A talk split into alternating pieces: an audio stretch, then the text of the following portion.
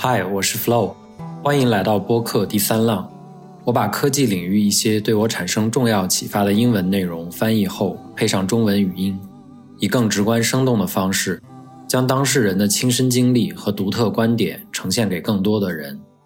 我希望无论是科技爱好者，还是对新事物充满好奇的朋友，都能在第三浪获得价值和找到灵感。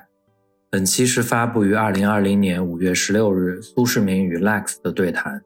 苏世民的书《我的经验与教训》得到过许多知名人士的推荐，其中就有周小川、马云、Ray Dalio 等。苏世民提到，他认为自己并不聪明，这与我们在一般意义上对成功人士的刻板印象完全相反。他认为自己一个非常独特的竞争优势，就是他不把自己看得太高。苏世民分享了他在白宫与总统的私人谈话经历。这种非正式的即兴的对话方式，展示了一种非常规的沟通和影响力的运作方式。他还提到，自己相信成功的秘诀在于追求大尺度上的独特机遇。这种大规模行动一旦成功，就会吸引其他人加入，从而形成一个良性循环。他还强调了决策过程中识别模式的重要性。指出，这种识别能力不仅限于数据分析，还包括对非主流观点的敏感性。不过，他也承认，如今在高度透明的世界中，持有与众不同的观点其实变得越来越少。对于 AI，他认为已经取得了非常大的进步，但人类在识别异常和不协调元素方面的直觉仍然至关重要，这挑战了我们对技术能力的认知。每次听完这些人物的对话，我都会感叹：从后视镜回看人们的观点，总是能得到新的启发。本期内容相关的背景知识我放在了 show notes 里。尽管有 AI 的辅助，但是翻译和校对再到配音，还是消耗了大量的时间。如果你喜欢第三浪，请订阅、点赞、转发，能将好内容传播给更多的人，是我最大的动力。现在。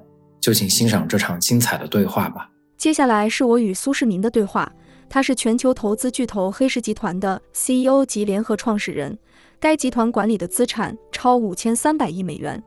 苏世民作为历史上最杰出的商业领袖之一，我在此推荐他近期出版的《苏世民：我的经验与教训》这本书，分享了他个人历程中的故事与深刻教训。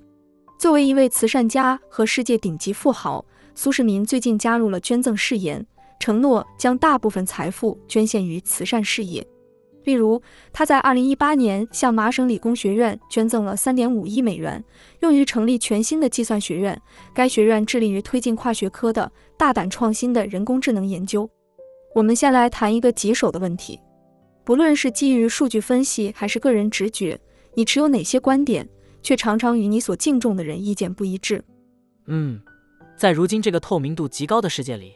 这样的情况已经不多了，但我坚信一点，在我的书《苏世民：我的经验与教训》中也有提及，那就是如果你决定去做一件事，就应该确保它具有重大意义，并且尽可能做得大而独特，因为在这样的领域里，一旦取得成功，其影响力将是巨大的。成功的前景能吸引那些渴望成为这一切一部分的人加入，而这种大型机遇其实是很容易描述出来的，所以。并非所有人都倾向于大规模操作，有人更喜欢做些小事，因为那对他们在情感上更有意义。有时你会在这方面遇到一些分歧，但这些更多的是生活上的选择，而不是商业上的。这真的很有趣。走向大规模所带来的利与弊是什么？我们在美国通常认为大即是好，那么在商业乃至生活、幸福感、追求幸福这些方面，做大事情的益处和成本又是什么呢？嗯，你做事是为了让自己感到快乐，这并非强制性的，每个人都有所不同。有些人因为天赋而喜欢职业橄榄球，而有些人只是喜欢随意的扔球，甚至不参加任何球队。哪种更好呢？这取决于你的目标是什么，你的天赋如何，以及什么能让你感到快乐。所以在追求大规模行动方面，这是出于对世界产生影响的考虑。还是因为它对你个人来说有意义呢？让你感到快乐的事情，其实这让成功变得更加容易。比如，如果你抓住了一个周期性的巨大机遇，你通常能在这个机遇中找到一个成功的切入点。但如果你专注于一个很小的目标却失败了，你的选择就非常有限。我一直认为，在那些能集中人力资源、激发人们对参与重大、有影响力项目的热情的地方，成功是更容易的。这样，你可以负担得起支付给他们的报酬，因为规模更大的项目能够产生更多的财务回报，从而吸引有才华的人来协助你。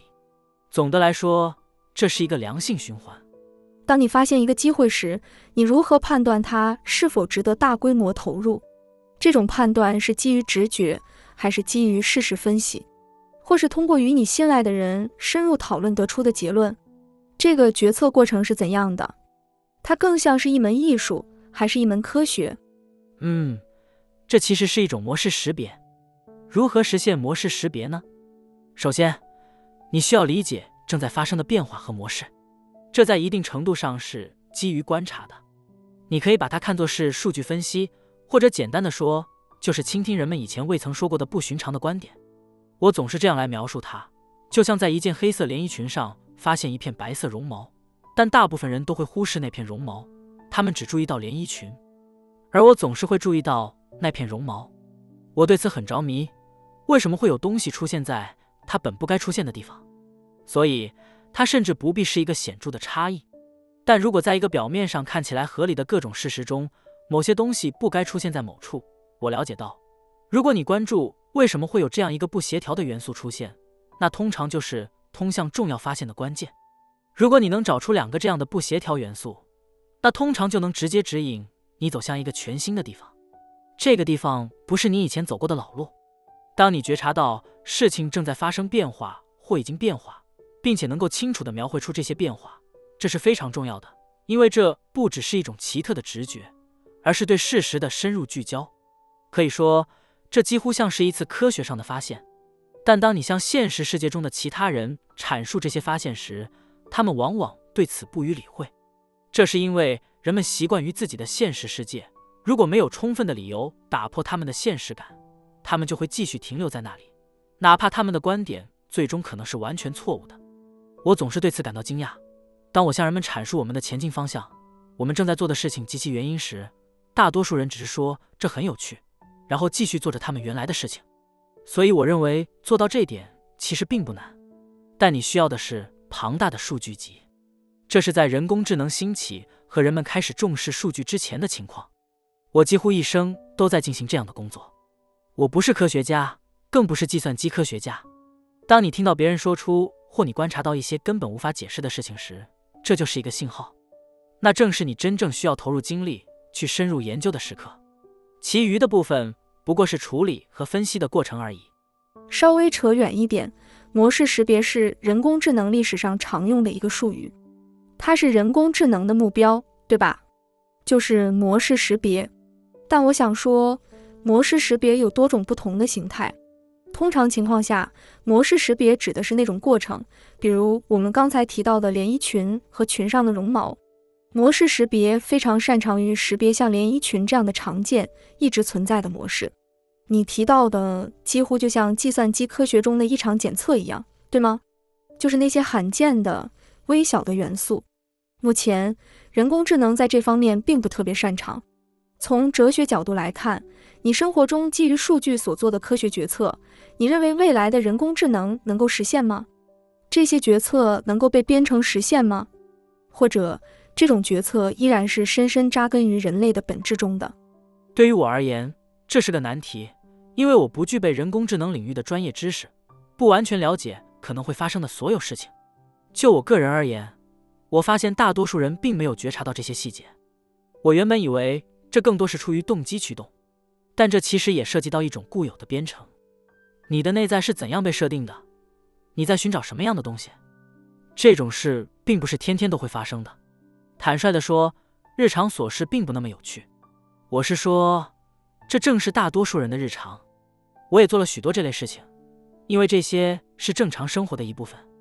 但始终让我着迷的是那些不符合常规的事物，或者换个角度来考虑，就是在人们没有明说的情况下，确定他们真正想要的东西。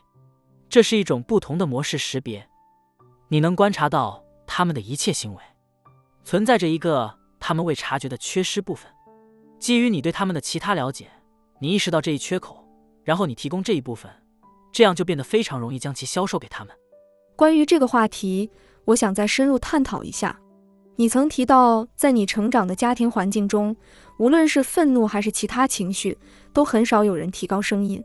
你说这种环境让你学会了倾听，并且听到了许多有趣的东西。你能对这个观点做更深入的解释吗？当你静下心来倾听时，你能从这个世界上听到些什么？嗯，你需要极其专注的倾听，才能真正理解人们的言辞和他们的真实意图，因为这两者并不总是相符的。大多数人，不论他们自认为多么机智，通常都会在不经意间透露出真实的自己。特别是当你能够接收到所有的信息时，也就是说，如果你观察他们的脸庞、他们的眼睛，眼睛被视为心灵的窗户。很难掩饰内心的想法。你还需要观察他们的面部表情和身体姿态。你需要留意他们的声音，因为声音也会随着情绪的变化而变化。当人们谈论自己感到舒适或不舒适的话题时，他们的说话速度会加快，说话的音量会增大吗？大部分人其实无意中就泄露了他们真正的想法。他们并没有那么精明，更多时候他们忙于考虑自己正在说的话。所以，如果你以一种不带敌意，只是为了引发思考的方式观察他们，只是让他们自由的说话，他们往往会不经意的透露出几乎所有的想法，包括那些他们本不想让你知道的。一旦你掌握了这些信息，参与这类互动自然就变得更加简单，因为对方已经无意中透露给你所有必要的信息。所以，如果存在一个双方共同感兴趣的领域，达成共识就变得容易了，因为你已经几乎完全了解他们的想法。这比起走进一个场合听别人说些什么。然后轻信他们的话是一个巨大的优势。沟通其实包含了许多不同的层次，所以你在书中提到的关于倾听和真正理解他人的一个有效方法是识别出某个人或团体最头疼的问题，并找到解决这个问题的方法，接着向他们提出这个解决方案，对吗？事实上，你在书中精彩地描述了很多简单但大多数人却忽视的事情，这其实是显而易见的。发现那些深深困扰着某人的问题，就像你所说，我认为你已经暗示了，他们通常会告诉你他们的问题所在。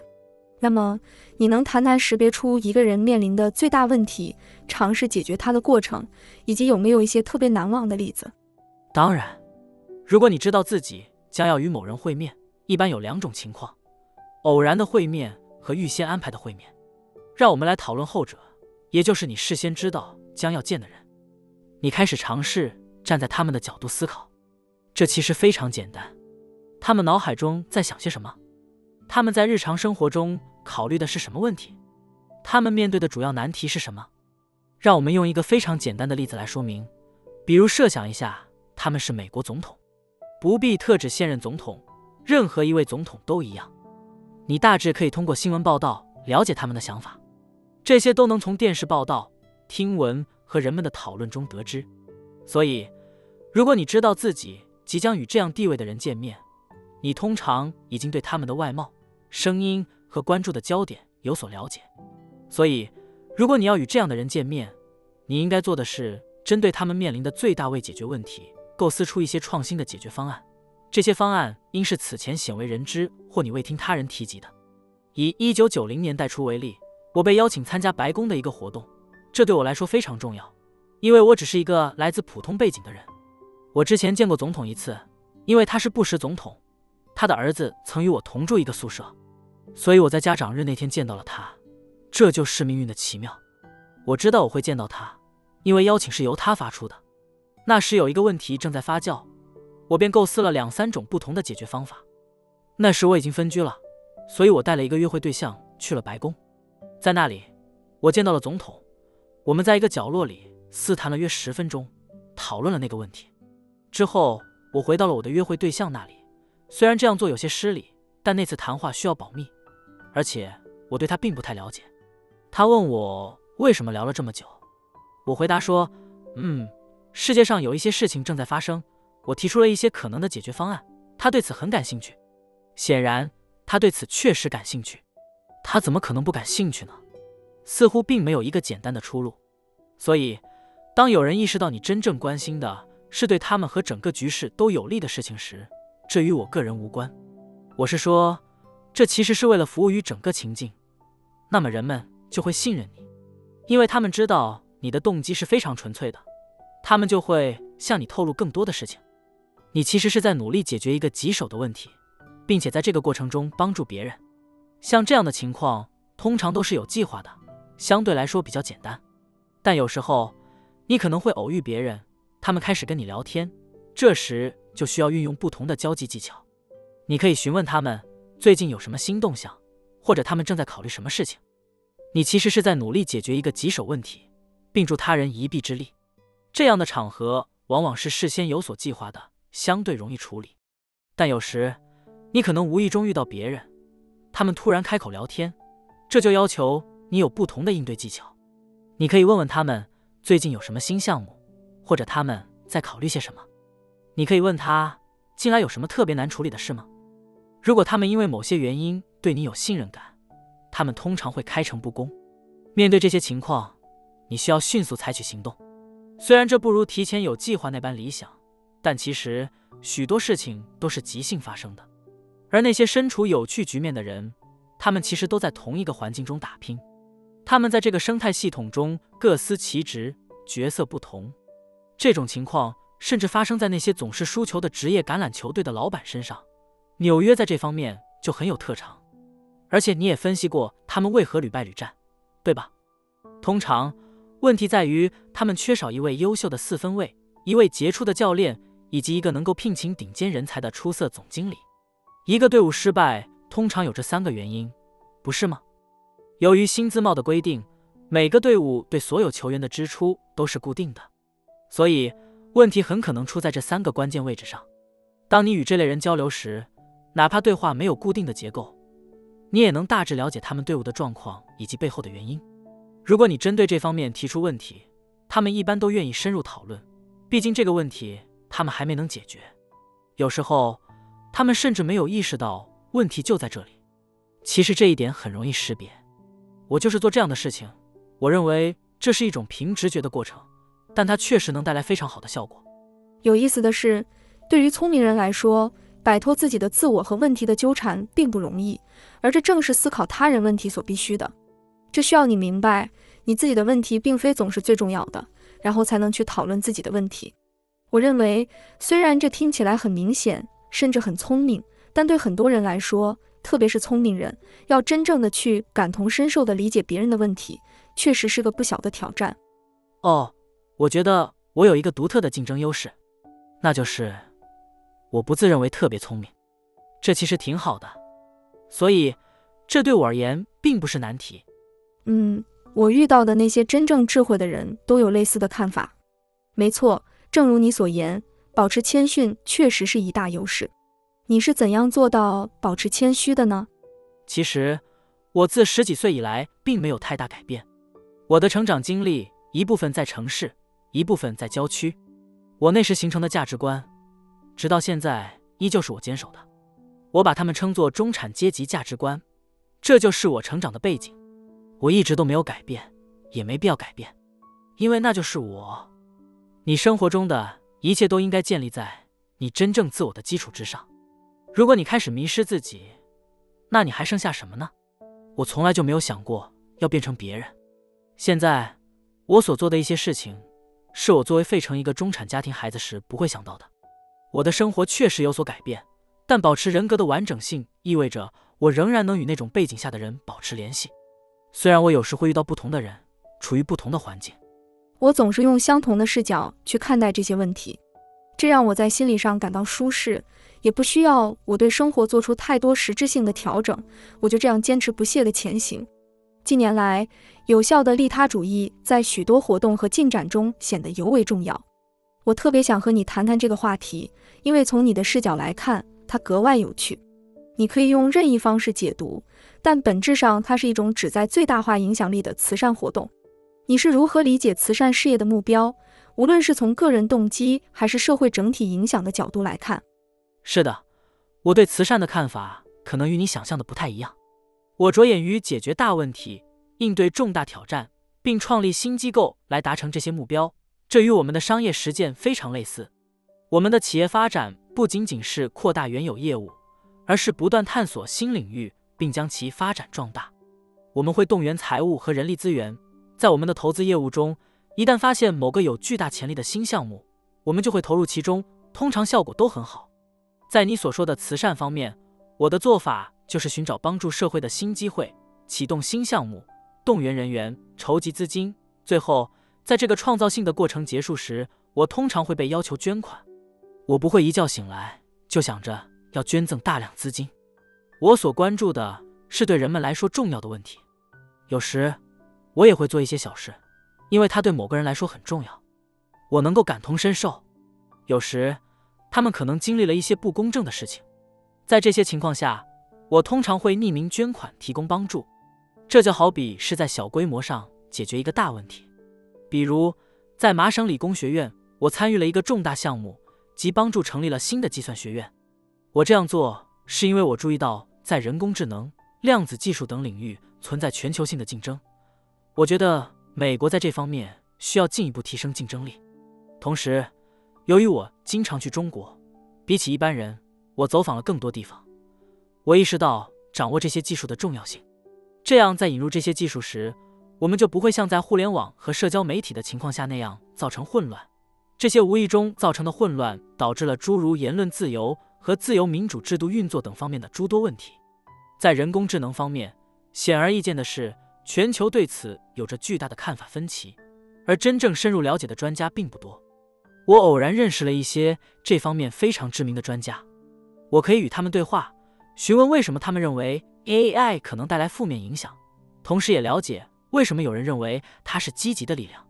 我们需要思考的是，如何在推动技术发展的同时，确保避免潜在的负面影响，比如对劳动力的剧烈冲击，这可能比工业革命时期发生的更快。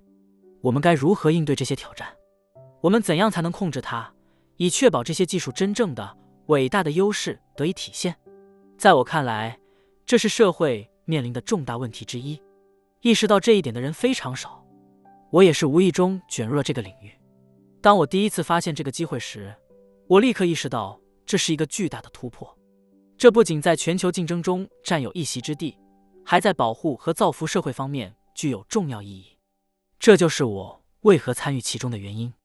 我们最终的方案是将麻省理工学院的计算机科学教授队伍扩大一倍，基本上打造出世界上首个以人工智能为核心的大学。这样做。不仅是为了成为全球学术界的引领者，还旨在为美国的大学创造一个更加强大的竞争环境。因为如果麻省理工能够筹集到大量资金并扩充其师资力量，其他大学也必将跟进。这样的结果将极大促进知识创新，不仅对美国有益，对整个世界同样如此。Lex Friedman，所以我倾向于做那些我认为非常积极的事情，这些往往是别人未曾涉足的。这通常源于我遇见的人和他们的话语，我能感知何时有重大的事情即将发生或需要发生，我便去行动。最终，当有人问我能否出资支持时，我的答案总是肯定的，因为不这样做，那些愿景就无法实现。而真正吸引我的是我所做每一件事背后的愿景。我特别热衷于这样的理念，无论是个人层面的小行为。还是像向麻省理工学院捐赠启动计算机学院这样的重大举措，一切都源于一个愿景。在我看来，通过开创新事物，慈善活动能够产生最大的影响，尤其是在别人尚未充分关注的领域。我同样认同并完全赞同你的观点。其他大学，如斯坦福和卡内基梅隆，应该效仿你的做法。你的行动就像播下的种子，能够激发连锁反应，这可能有助于。我们在人工智能这一具有变革性的研究方向上保持或继续领先。再深入谈谈这一点，我想知道你对麻省理工学院这所学院在未来五年、十年甚至更长时间里可能产生的影响有何期望？二十年，或者说的更疯狂一些，三十年、五十年，预测涉及知识产出和创造力的未来总是非常困难。麻省理工学院在全球有其独特之处。有四大著名的学术调查，我记不清是 QS《泰晤士报》还是美国新闻，但最近其中一个把麻省理工评为世界第一，不管在其他调查中排第三。从整个人类历史来看，这是极为了不起的。这里汇聚了一批杰出的人才，他的未来走向难以预测。要做出准确的判断，你得是科学家。但关键在于，这里聚集了大量关键人才。我认为主要体现在两个方面：一是科学进步。如果新学院能够在大学内发挥召集作用，促进人们之间的协调和沟通，那绝对是件好事。第二个重点是 AI 伦理，这方面同样至关重要。因为如果科学进展引发社会反响，导致科学发展受阻，社会对该领域知识进步的态度变得敌对，那么科学进步和创新就可能失败。所以 AI 伦理至关重要。在理想的世界中，麻省理工应成为全球性召集者。你需要研究型大学推动 AI 和量子技术的公司，将监管这些领域某些方面的政府，以及具备知识和培训的媒体，以避免对某一事件的过度反应。这种反应可能导致病毒式传播，关闭本可以安全探索的道路。如果社会中传播了足够多的不一致信息，甚至不完全正确的信息，就可能产生一个非常敌对的监管环境和其他问题。所以需要将这四个驱动因素综合起来。所以。如果新的计算学院能在这方面真正发挥作用，那么这将是对科学的一项重要服务，也是对 MIT 的贡献。这就是我想要投身于这两个领域的原因。我的希望，以及其他人、全世界的希望，就是这个特别的计算学院能成为这些理念的灯塔和桥梁。确实如此，我认为 MIT 非常适合承担这一角色。你提到了媒体、社交媒体和互联网。这是一个带有缺陷的复杂沟通网络，你可以就此发表一些看法。我个人认为，科学和技术虽然有其不足，但最终它们一方面是迷人、激动人心的，是我们探索和理解世界奥秘的方法；另一方面，或许对一些人来说更为重要的是，它是一种有效的手段，能够推动经济增长，提升每个人的生活质量。那么，你如何看待媒体、社交媒体和互联网在社会中进行关于科学的健康讨论？首先，我们需要的是基于事实的讨论；其次是发现那些令人激动的科学成就，并对其进行投资和推进，特别是在这个布满科幻色彩和充满恐惧感的人工智能领域。嗯，我觉得这个问题有点超出了我的专业范畴，因为试图控制社交媒体以使其按照你的意愿行动。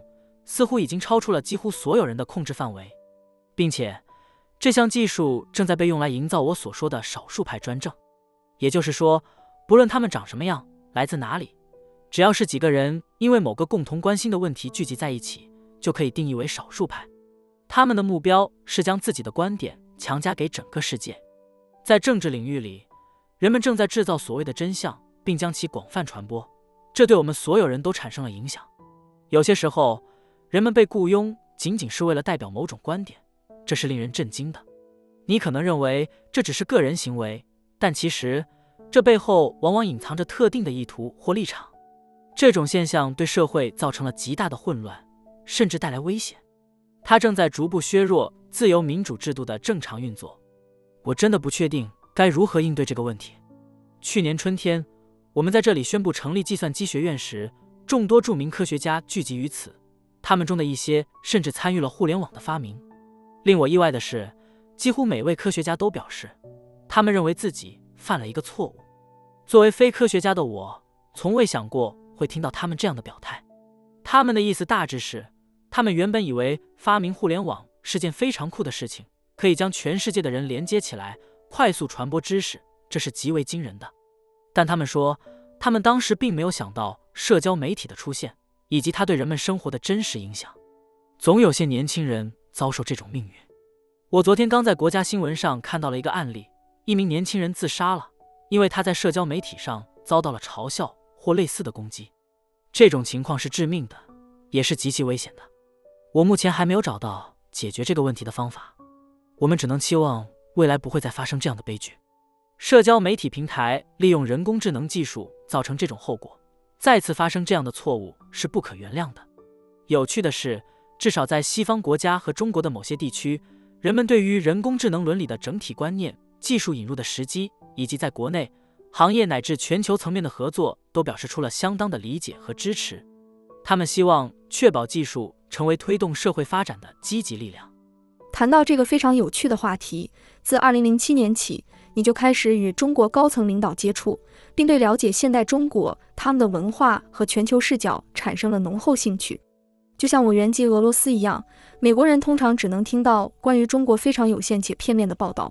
我相信这样的报道无法完全展现中国那令人着迷的复杂性，无论是积极还是消极方面。对于中国的文化、国家理念和未来发展，你认为美国人应该了解哪些重要方面，并加以深入思考呢？这个问题太大了。中国是一个非常特别的地方。首先，它的地域非常广阔，拥有十三亿人口。在美国，人们对中国人的性格认识非常不够。中国人极富活力和创造力。作为十三亿人口中的一员，你必须时刻思考如何在这庞大的人海中找到自己的位置，如何脱颖而出。激烈的竞争。没错，他们每个人都充满活力，专注于为自己寻找机遇，因为他们所处的环境中人数众多，这是必要的。我观察到他们会努力寻找。赢得个人利益的途径，他们的国家情况比较复杂，因为与美国和西方不同，中国没有一套同样的功能性法律体系。这个国家更多的是依靠个人与他人之间的关系网络，以及这些人与其他人的关系来运作。这是一个充满活力的文化。在这样的体系中，如果有人在你之上的高层位置为你提供保护，你就像是一个没有固定依托的分子，只能依靠与你直接上层的关系。但这种关系。也可能受到影响，所以这是一个非常动态的系统。在没有明确法律规范的情况下，改变人们的行为并不容易，一切都依赖于人与人之间的关系。所以，当你决定进行重大改变并全力以赴时，你的生活将随之发生变化，你所在的团队可能会发生变动，这本身就充满了高度风险。所以在与中国打交道的过程中，了解几乎每个人与他人之间的关系极为关键。这样，当你提出以不同方式进行操作时，你就能有效的整合这些力量。在西方，情况通常更为直接，你只需与某人对话，他们便会自行判断什么对他们最有利。其实，这种方式更加简单。有趣的是，这意味着在西方做出改变反而更容易，这与人们通常的看法正好相反。但一旦中国体系适应了新的变化，每个人都会全力以赴。虽然让他们变革很困难，但一旦改变，他们的专注和团结程度是西方这种更强调个人主义文化难以比拟的。所以，这里面充满了许多引人入胜的方面。对我们的听众来说，这里有一个可能会引起兴趣的事实：我们的技术依赖程度比某些其他组织要高。就在几周前，我与中国的一位高级官员交谈时，他向我透露，每一个在校学生都将学习计算机科学。现在。想象一下这样的情形，百分之百。想象一下这些孩子们的数量，这实在是一群庞大的人口。当然，并不是每个孩子都会在计算机科学上表现出色，但这就像西方的数学或英语教育一样，每个人都需要学习，并不是每个人都精通英语，能写书籍或诗歌。同样，也不是每个人都擅长数学。像我这样的人，在数学方面的水平可能就停留在小学三年级。我现在还在用闪卡学习，我的数学学习并没有走得太远。但想一想，他们社会中的每个人都将涉足计算机科学领域。我想暂时停下来思考这个问题。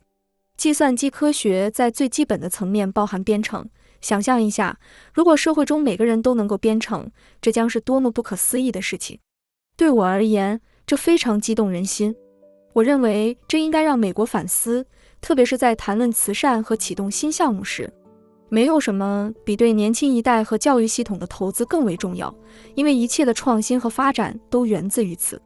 没错，我们的体系确实复杂。我们国家分布着超过三千个学区，对于中国来说，这并不是个问题。他们在政府最高层做出决策，想要实现的事情最终都会实现。我们在教育领域因为权力分散而受到了一定的限制。虽然有些人可能认为这种模式很好，但关于美国有多少孩子接触到了计算机科学，你可能比我更清楚。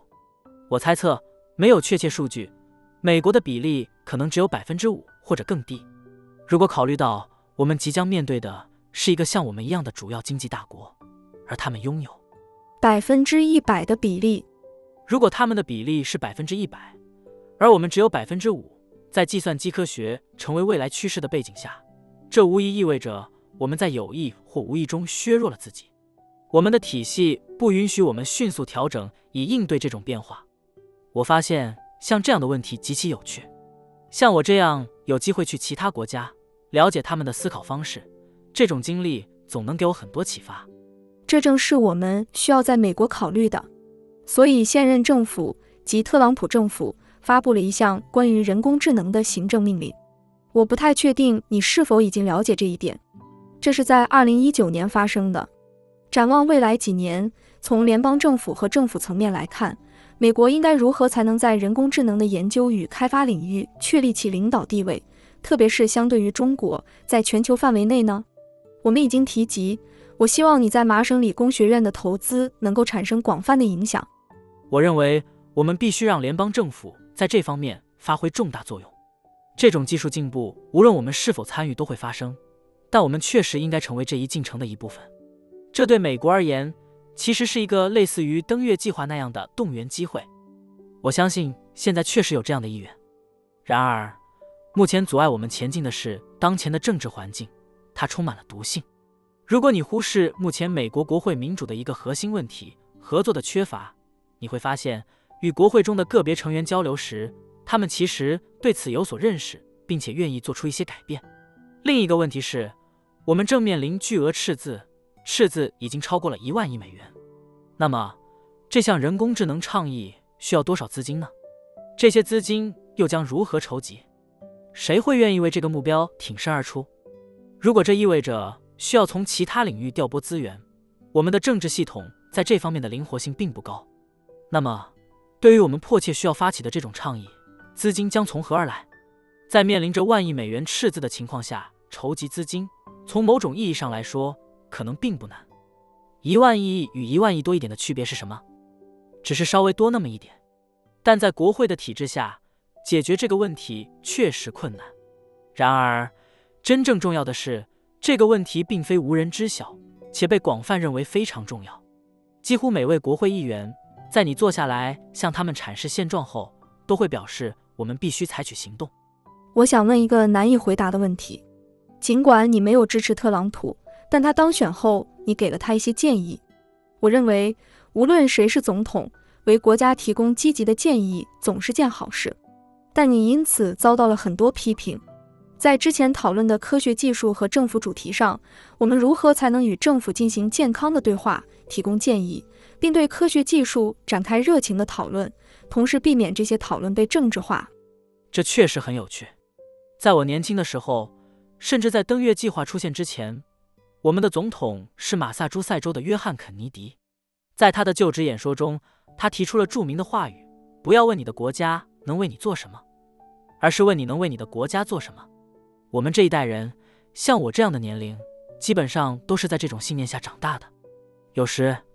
你其实并不需要创新，我们可以回到基本原则，这本身就是一个很好的出发点。我们能做些什么呢？美国人的人均国内生产总值约为六万美元，这笔资金并不是均等分配的，但总量相当大。我认为人们有责任帮助自己的国家，我一直在这么做，虽然因此受到了一些人的批评，他们对我有一些我根本不认同的观点。其实我很简单，我曾试图帮助前总统奥巴马。他是个好人，尽管属于另一个政党。我也曾试图帮助布什总统，他也是另一个政党的。我其实不太关心这些政党分别是什么，尽管我是共和党的重要捐赠者，但驱动我的是我们面临的问题是什么。我能帮助人们实现能够经受任何考验的好结果吗？但我们现在所处的世界满是难以置信的偏见和敌意。回想二十世纪六十年代，我在耶鲁大学读书时。那时的世界发生了许多事，我们经历了越南战争，黑人权利运动开始兴起，同时伴随着避孕药的出现，性革命也随之爆发。那时还有一个重大事件——毒品革命。在四年的时间里，没有哪个世代经历了比我们那时代更多的变革，即便是在观念有所不同的情况下，也没有出现如今这种极客的敌意。大家和谐共处，相互尊重。我认为。这种变化是必要的，而且必须由我们主要机构的领导层来推动。我相信领导者不能被那些反对经典自由言论、开放表达和探寻的人所威胁或欺凌。大学和其他类似机构之所以存在，一个重要原因就是采用苏格拉底式的教学方法。所以，在面对这些不寻常的挑战时，我们必须坚持基本原则，并找到回归这些原则的方法。变革不应该由那些通过屏幕大声叫嚣、制造对立氛围的人群发起，相反，它应该由领导层开始，明确的基于核心原则。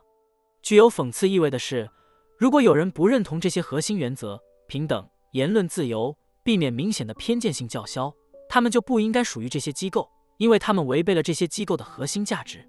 这正是实现变革的方式。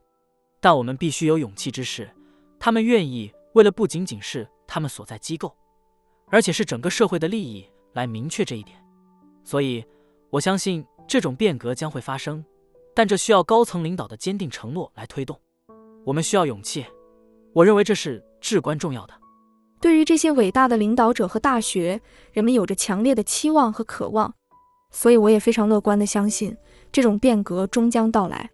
我目前也在个人层面上迈出了第一步，正在创办一家初创公司。当然，我的目标是希望能够改变世界。